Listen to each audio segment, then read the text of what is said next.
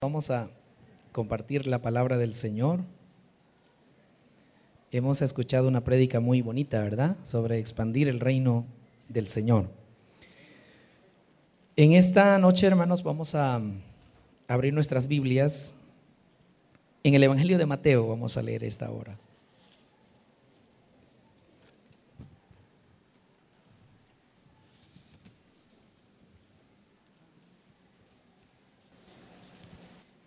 El Evangelio de Mateo capítulo 7, vamos a leer para la gloria del Señor.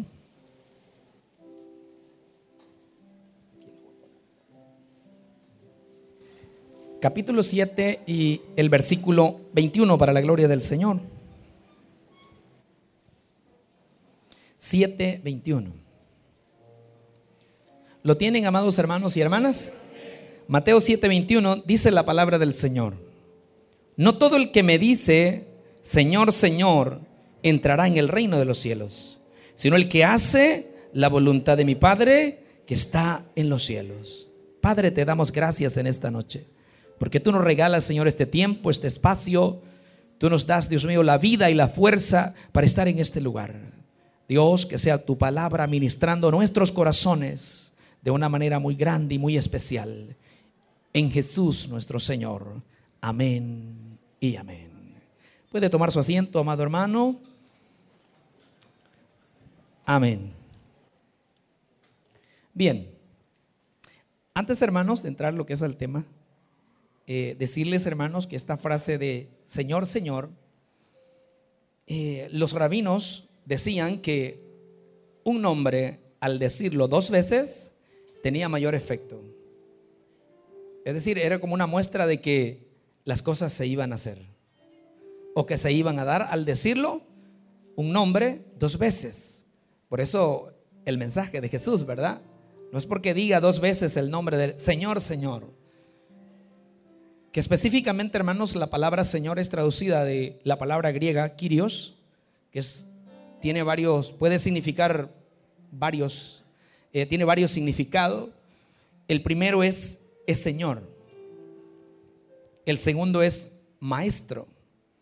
Pero maestro no solamente es alguien que enseña, sino que maestro también es considerado como un padre. La palabra Kyrios también puede considerarse como dueño. Y todas estas palabras, o esta palabra es aplicada a Jesús en el siglo primero. Pero también la palabra Kyrios también puede significar marido. ¿Verdad que reconocemos que Cristo es el esposo de la iglesia. Amén. Entonces, también puede ser considerado. En otros casos, la palabra Kyrios también era relacionada con el nombre de Dios del Antiguo Testamento. Es decir, con el tetagramatón. Es decir, con las cuatro consonantes. Es cuando en el capítulo 3, si usted lo ha leído de Éxodo, en el capítulo 3, versículo 14, en el relato cuando Moisés está platicando con Dios y le dice, si me preguntan cómo te llamas, ¿qué les digo? ¿Cómo les digo? Y él dice, yo soy el que soy. Y en la parte de abajo, en la mayoría de Biblias, más que todos Biblias de Reina Varela principal, aparece abajo. Dice, yo soy el que soy, se relaciona con la palabra hebrea allá, que significa ser, y aparecen cuatro consonantes para referirse al nombre de Dios, que es la letra Y, H, en algunas es B y en otras es W y luego H, que son las palabras, que son las letras Yod, que es la Y, Hei, que es la H, la Baf, que es la sexta letra del, alefato hebreo, pero Baf es un problema, porque Baf puede significar W o B, no hay una regla. ¿Cuándo es W y cuándo es B? Mire qué problema ese idioma. Aparte que no tenía vocales, posteriormente sí se le van a agregar. Y la última letra que es Hei. Entonces en algún momento el decirle Kyrios, también querían decirle ese nombre a Jesús. Mire usted, estaba relacionando con ello. Es decir, se estaba hablando de la divinidad de Jesús. Esto quería, antes de entrar hermanos al tema, poder explicar un poco esta parte de Señor, Señor. Esta noche es denominada edificadores del reino. Amén. Así que yo quiero hablar en esta noche de una palabra muy importante. Y es el compromiso como una cualidad de un edificador. El compromiso. Compromiso, hermano, es asumir responsabilidades y en este caso es asumir responsabilidades voluntarias. Porque es con Dios. También compromiso es permanecer haciendo algo hasta que haya sido totalmente terminado. Como que fuera el significado de perseverancia, ¿va? Pero es compromiso. Eso es como cuando alguien le dice, tú te vas a quedar aquí cuidando esto. Y no se retira hasta que llega quien lo dejó, porque estaba comprometido con el que lo delegó. Entonces, ahí está enfocada. Ahora, si queremos ser cristianos de éxito, tenemos que aumentar nuestro nivel de compromiso. El compromiso personal demuestra a otros nuestras verdaderas convicciones. Y eso es muy bueno. Y oiga lo siguiente, compromiso separa a los espectadores de los participantes. ¿Escuchó? Compromiso separa a los espectadores de los participantes. Eso es como cuando quizás puede ir alguien a una cancha de fútbol. Están los jugadores y están los aficionados. Cuando termina el partido, le preguntan a un aficionado, ¿y, ¿y cómo quedó? Ganamos, dice. Pero ¿quiénes ganaron en realidad? Los jugadores. Entonces, hermano, nosotros también como, como cristianos tenemos que entender, hemos sido llamados no para ser espectadores, sino participantes. Porque no es por decirle Señor, Señor, sino es por accionar. Entonces es importante esas, esas cuestiones que separa de los participantes y los espectadores. ¿El qué? El compromiso. Las personas que impactan en el mundo son los que están comprometidos al 100% con su visión. Con su visión. Si nuestra visión es ser edificadores, vamos a trabajar por ser edificadores del reino. Y no de cualquier reino, sino del reino de Dios. Del reino de Dios. Nosotros no estamos solos. Tenemos a Dios que nos ayuda a construir su reino. Pero es importante que nos grabemos en nuestra mente estar comprometidos al 100% con lo que nosotros queremos alcanzar. ¿Cuál es su visión? Compromiso nos da energía. Nos da energía cuando estamos comprometidos. Compromiso nos da la fuerza para superar cualquier obstáculo. Porque los desafíos son parte de cualquier proyecto. Uno siempre piensa, voy a hacer esto, vamos a hacer lo otro, pero también debe de pensarse que hay imprevistos. Nosotros hoy veníamos tranquilos y ya para llegar ahí por Tecoluca, no me fijé y el carro se me calentó.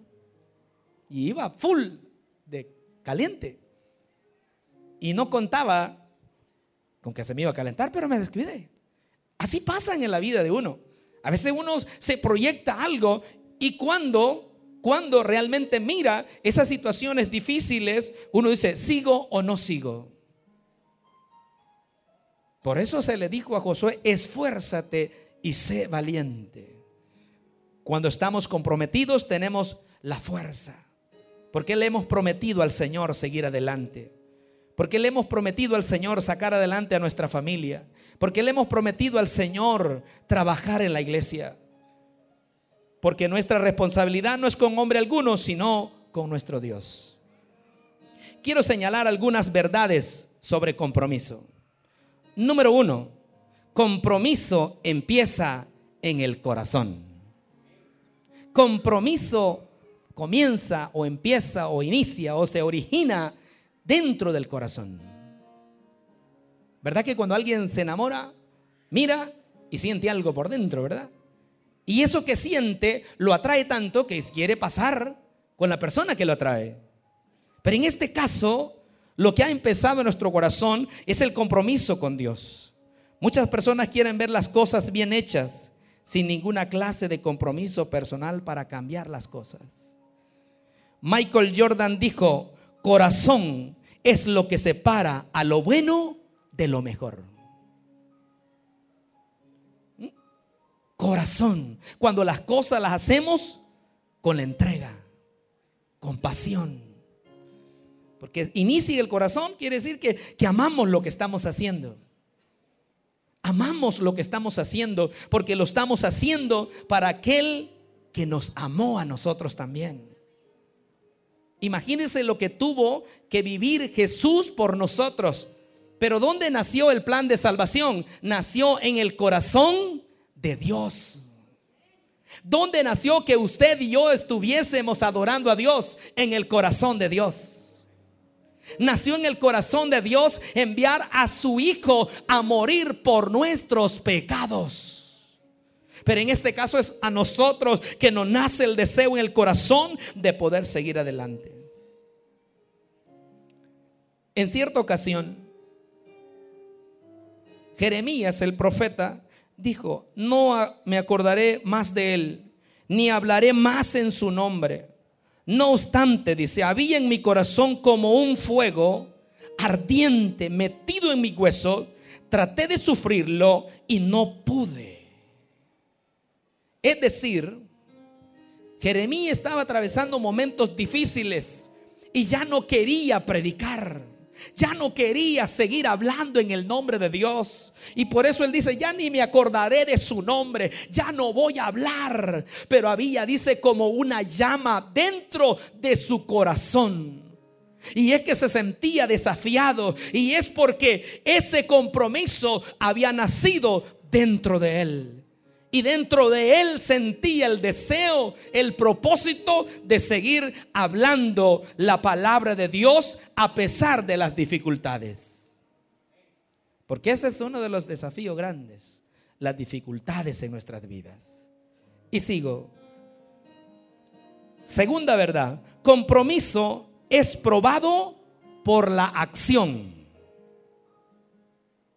Compromiso es probado por la acción. Una cosa es hablar de compromiso y otra cosa es hacer algo al respecto. Y el texto dice, no es del que me dice, es el que hace. Como aquella frase, tu lástima no vale, tu donativo sí. ¿Verdad? Porque pues una frase puede salir, pero es más importante la acción. Arthur Gordon dijo, Nada es más fácil que decir palabras. Nada es más difícil que vivirlas día a día. Mire, nada es más difícil que hacer lo que decimos. Por eso, hermano, es importante. Compromiso es probado por la acción. Y todos sabemos que es acción, pues es moverse, es hacer algo. Es trabajar, es activar. Eso es acción. Tercera verdad. Compromiso abre la puerta al éxito. Éxito es un producto costoso y se paga un gran precio para lograrlo. Si alguno, dijo Jesús, quiere venir en pos de mí, niéguese a sí mismo, tome su cruz cada día y sígame. Decir esas palabras en tiempo de Jesús le estaba diciendo a la gente, a sus seguidores, les ofrezco la muerte, vengan conmigo. Eso era ya en nuestras palabras. Eso les estaba diciendo, síganme porque conmigo se van a morir. Imagínense si nosotros hubiéramos sido la audiencia de Jesús y escuchar esas palabras nos quedamos pensando no solo una vez, dice, no, ¿para qué lo voy a seguir? Si a morir me voy. Como aquello, ¿verdad? Cuando yo iba a Betania ya que se había muerto el amigo de Jesús, vamos también nosotros a morir con él, dijeron. Mire usted, ahora, pero dijimos que el éxito es un producto costoso y se paga un gran precio para lograrlo. Mire, cuando yo inicié a estudiar, para mí fue un dolor de cabeza cuando me enseñaron el alefato hebreo. En el primer ciclo me iba a correr. Dije, yo no sigo, yo no me puedo memorizar estas 22 consonantes. Yo no, no le hallo. No le hallo por dónde. Eso es difícil. Cuando llega el invierno en la isla, uno se pone a pensar. Usted va por las calles cuando hay una plaga, pero tremenda. Usted bien mira así la inmensidad de zancudos. Y usted va por la calle cuando va a comer alguien a una pupusería, tiene que estar así porque si no se va a tragar también los zancudos y otras cosas. Ahora, pero ¿qué es lo importante? Yo me recuerdo algo. Y es que cuando Jesús vino a esta tierra, Jesús pagó un precio caro, no por el éxito de Él, sino por el éxito de nosotros. Qué difícil es pagar un precio para que otro tenga éxito. Imagínese usted. Dice la Biblia que Él siendo rico se hizo pobre. La Biblia dice también en Gálata que aquel que era colgado en un madero era anatema. De la palabra hebrea anasema, que quiere decir que todos los males caigan sobre este fulano. Pues él estuvo expuesto a todos los males. Esos males no eran para Jesús. Esos males eran para usted y eran para mí. Pero gloria a Dios porque Jesús vino a morir por nosotros y sufrir en la cruz del Calvario por nuestras vidas. Por nuestros pecados. Amén.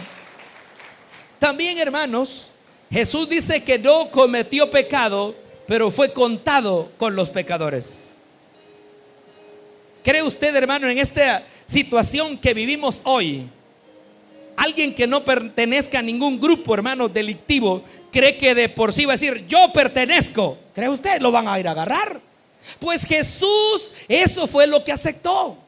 Y murió como un malhechor, como un rebelde, como un revoltoso, como un problemático, como un blasfemos, solo para que usted y yo estemos en esta noche glorificando su nombre. Y no solo eso, sino para que un día estemos glorificándole en los cielos. Qué bueno. Amén. Déselo fuerte si es para Dios. Qué bueno. Así que hermanos, el éxito, dijimos, es un producto caro y hay que pagar un gran precio.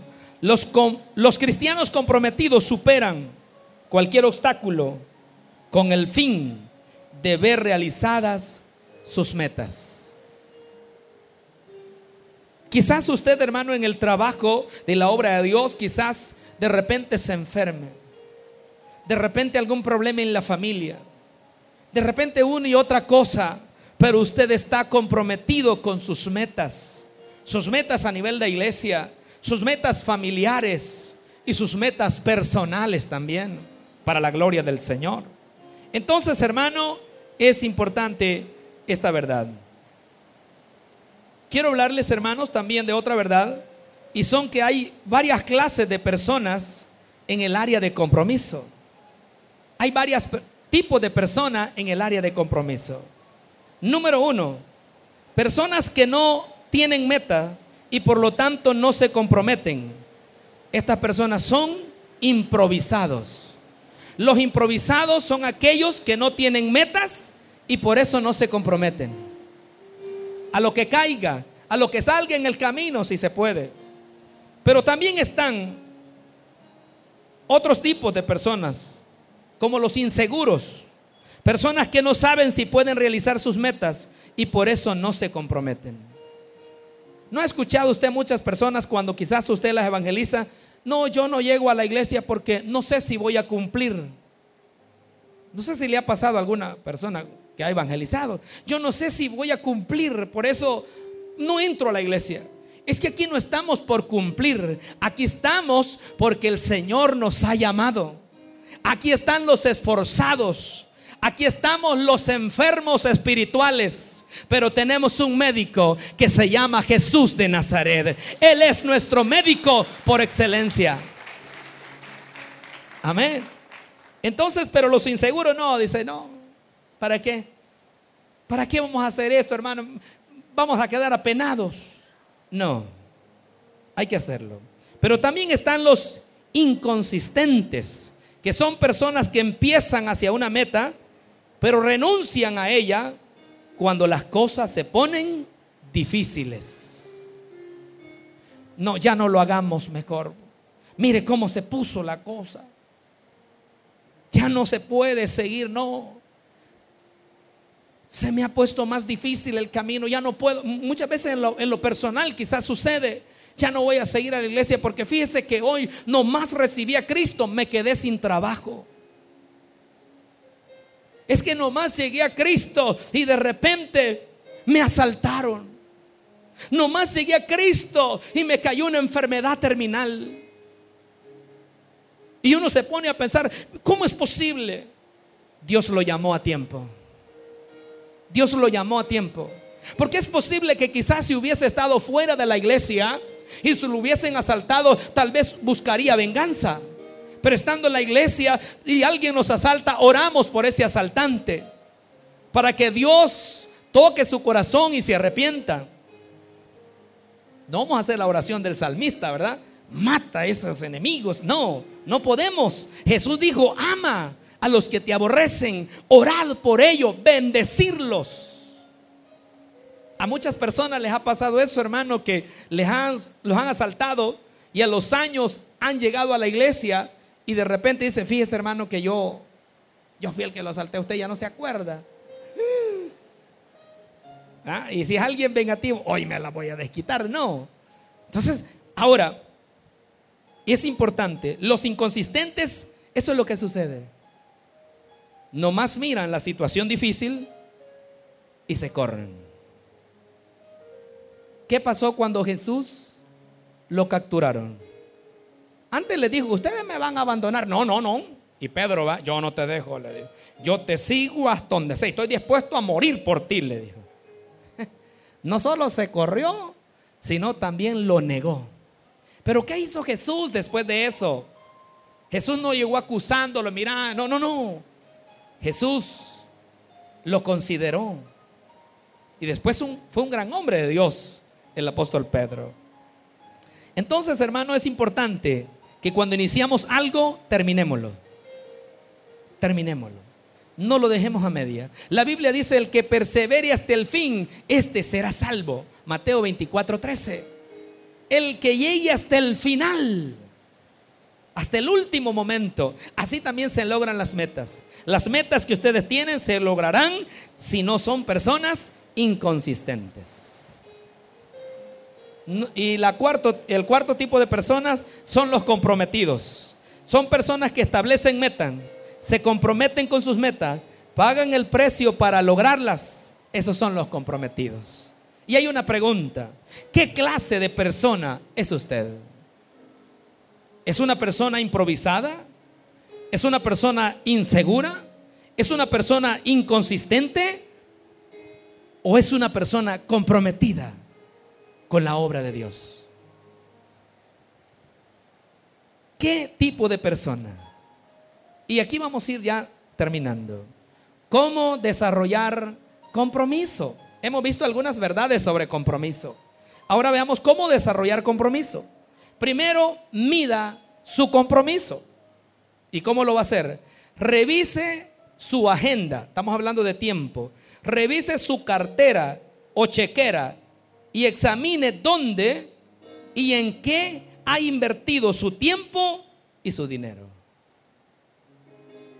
¿Será que su tiempo o su dinero lo ha invertido más en el trabajo o en el desarrollo espiritual, en el servicio a Dios, con la familia o actividades de recreación? O está gastando el dinero, o está gastando su tiempo. La Biblia dice aprovechando bien el tiempo porque los días son malos. Efesios 5:16. Aprovechando bien el tiempo porque los días son malos. Y es importante que revisemos nuestra agenda, lo que hemos hecho, lo que estamos haciendo y lo que queremos hacer. ¿Y dónde estamos invirtiendo nuestro dinero? Fíjese que hay cosas que no son malas directamente, pero a la larga sí. Una vez me encontré a un joven jugando unas máquinas que se le echan una córaba y comienzan. Él recibía remesa de los Estados Unidos y llego por detrás y le digo, ¿qué tal? ¿Cómo estamos, Nelson? Bien, dele que lo vamos a ganar la, de 30 coras. Y solo ahí de repente pues, y ya no va a seguir. No, ya se me acabaron las cosas. Y lo siento y le digo, mire, ¿qué está haciendo, hombre? Si se hubiese comido un par de pupusas, la menos andaría el estómago lleno. Pero ¿por qué está regalándole al dueño de, esto, de esta máquina? Esto no lo beneficia a usted, no beneficia a su familia, no beneficia a la iglesia, no beneficia a sus amigos. Está desperdiciando su dinero. Y aparte de eso, desperdicia su tiempo. Se viene a estar dos, tres horas diarias aquí. ¿Cuánto viene a dejar? Por alguna vez que quizás se sacó las 30 horas, la máquina lo sigue engañando para que llegue a regalar más dinero. Algo otros quizás dedican tiempo para el juego. Tenía un amigo, yo trabajé en una gasolinera y tenía un amigo que le gustaba ir a jugar, a chiviar, le dicen. Y una vez ganó 600 dólares, pero tenía como 7 años de jugar y nunca había ganado nada.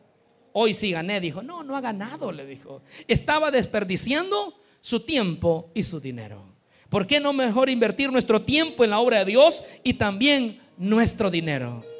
A quien bien le sirve, bien le paga, pero solamente ese es Dios. El enemigo, si a alguien bien le sirve, mal le paga. Pero si le servimos a Dios con nuestro tiempo y nuestro dinero, Dios es fiel y justo para bendecirnos. ¿Cuántos creen eso, hermanos? Dios es fiel y justo para bendecirnos. Decimos cómo desarrollar compromiso, mida su compromiso en qué está invirtiendo dinero y tiempo. Segundo, identifique aquello por lo que usted está dispuesto a vivir y a morir. Allá por la isla de Mende hace varios años, yo escucho de unas personas que estaban viendo un partido de fútbol entre el Real Madrid y el Barcelona y perdió ese día el Madrid. ¿Sabe qué hizo este joven? Se dio veneno. Se dio veneno porque perdió su equipo. Imagine por lo que estaba dispuesto a morir. ¿Por qué está dispuesto usted a vivir? ¿Qué lo motiva de la vida para vivir? ¿Qué mejor que servirle al Dios de los cielos? Debe motivarnos a que estemos en este lugar y activemos para la obra de Dios. ¿Qué mejor manera? Aleluya. Amén. Que es darle nuestra vida en servicio a Dios. Y si por algo estamos dispuestos también a morir, debe de ser por Cristo Jesús, Señor nuestro. Pero imagínese usted, por un partido, y los hombres tranquilos allá ganando un montón de dinero, y el pobre se murió, perdió su vida. Porque era muy poco por lo que él estaba dispuesto a morir. El texto que leímos dice, no todo el que me dice Señor, Señor entrará en el reino de los cielos, sino el que hace la voluntad de mi Padre que está en los cielos. ¿Somos nosotros espectadores o participantes? Pero es importante que estemos comprometidos con el Rey de Reyes y Señor de Señores. ¿Verdad que cuando aceptamos a Jesús le decimos esas palabras? Te recibo hoy como mi suficiente Salvador personal de mi vida. Creo que eres Dios, que moriste por mí en la cruz ¿A quién recibimos? A Jesús en nuestro corazón. ¿Con quién en nuestro compromiso?